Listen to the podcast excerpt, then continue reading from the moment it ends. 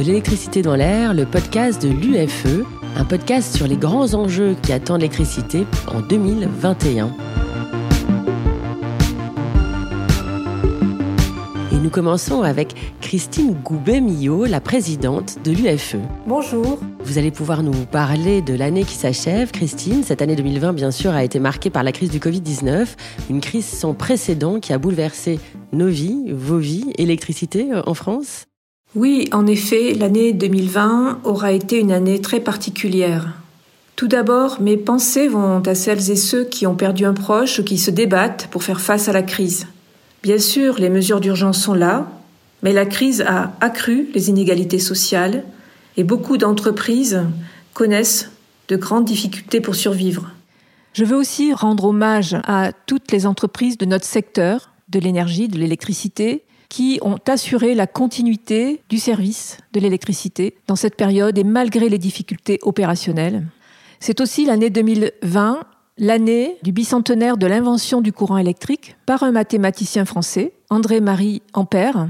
Et c'est l'occasion de rappeler l'importance que l'électricité a dans nos vies depuis plusieurs décennies et qu'elle reste un bien vital dans notre quotidien, pour nos hôpitaux et pour tous les secteurs de notre économie.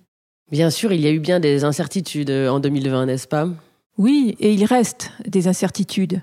Une activité ralentie, une crise qui peut s'installer dans le temps long, mais aussi des perspectives de vaccins, de relance de l'économie.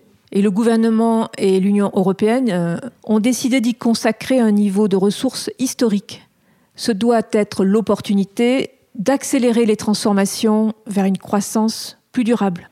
C'est dans ce sens que l'UFE a formulé 20 propositions pour garder le cap de la stratégie bas carbone dans tous les secteurs de l'économie et accélérer la transition écologique.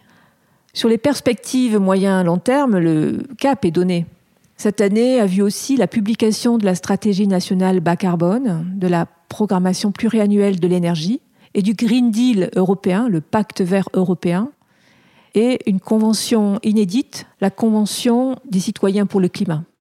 Et comment voyez-vous l'année 2021 euh, Après le choc de la pandémie mondiale, nous pouvons donner une réponse au choc climatique de la même vigueur que celle que nous avons donnée à la crise du Covid.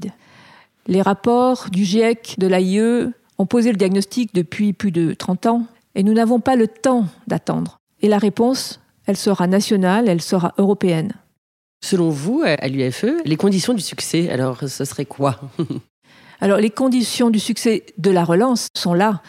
Aller délibérément vers les énergies bas carbone, les renouvelables bien sûr, l'hydraulique, le nucléaire, le gaz à la place du charbon, les bioénergies. Accélérer la rénovation énergétique dans le bâtiment et le secteur automobile vers la mobilité propre. L'électricité et les infrastructures de réseau auront un rôle clé à jouer. Un prix aussi aux émissions de CO2 aussi bien sur euh, nos consommations nationales que sur nos importations, et affecter les ressources de ces taxes fiscales sur les, le CO2 aux ménages les plus modestes, à la redistribution, pour accéder aux solutions bas carbone, et bien sûr préparer les emplois et les compétences de demain. Il faut nous mobiliser, on peut se mobiliser tous. Et quels sont vos vœux, Christine, au nom de l'UFE pour l'année prochaine?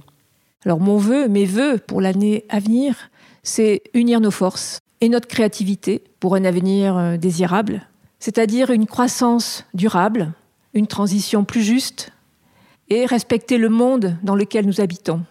Je crois que vous avez une surprise pour mai 2021, vous pouvez nous en parler? Alors, sur le thème de la résilience et de la relance, rendez-vous donc à tous nos partenaires pour le colloque annuel de l'UFE au musée du Quai Branly le 6 mai prochain. Merci beaucoup Christine. Merci et à très vite pour de nouveaux sujets sur l'électricité.